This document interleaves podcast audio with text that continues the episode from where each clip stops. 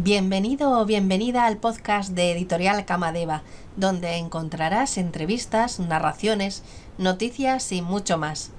Encuéntranos también en www.camadevaeditorial.com, en Instagram, en Facebook y en Facebook y en Twitter. Gracias. Así comienza Espíritu Atormentado de Alex Rubio, Rubio Calatayud. Lo podéis encontrar en la editorial Camadeva, en Bubok, en diferentes plataformas y en librerías bajo pedido.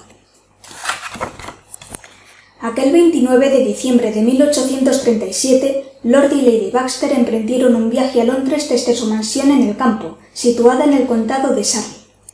Hacía seis meses que una jovencísima reina Victoria había ascendido al trono y algo más de un año desde el matrimonio de Harold Baxter y Evelyn Rees. Él, un heredero de familia antigua y de prestigio. Ella, hija única de una no menos prestigiosa familia, pero que por su condición de mujer no podía heredar a su padre. A Luis Rhys, viuda inconsolable que se había negado rotundamente a contraer segundas nupcias, le desesperaba que el pariente masculino más próximo y futuro heredero fuera un pusilánime y alcohólico al que detestaba.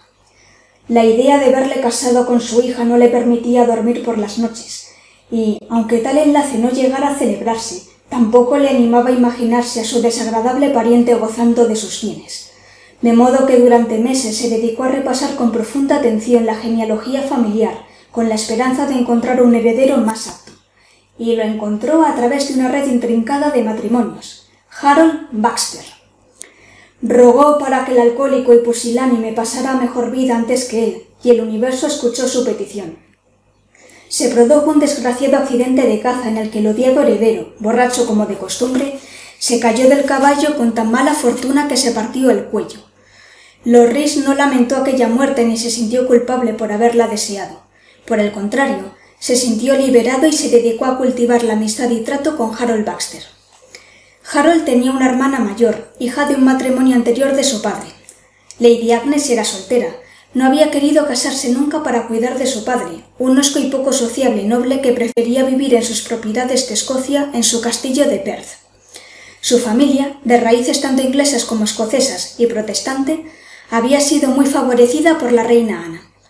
Lord Henry había tenido una hermana mayor, Lily, cuyo prometido murió en la guerra. Lily no volvió a salir de su habitación y se apagó poco a poco como una vela. También vivía en el castillo la tía Amalia, viuda, que tenía dos hijas y un hijo. La oveja negra de la familia fue el primo Robert, hijo mayor de Amalia, cuyas ideas nadie comprendió y le costó disgustos y rechazo familiar. Murió en un duelo también incomprensible. Cada vez que Lord Henry Baxter recordaba a su pariente, gruñía. Un necio, un fatuo bien vestido, demasiado guapo y con muy poco sentido común.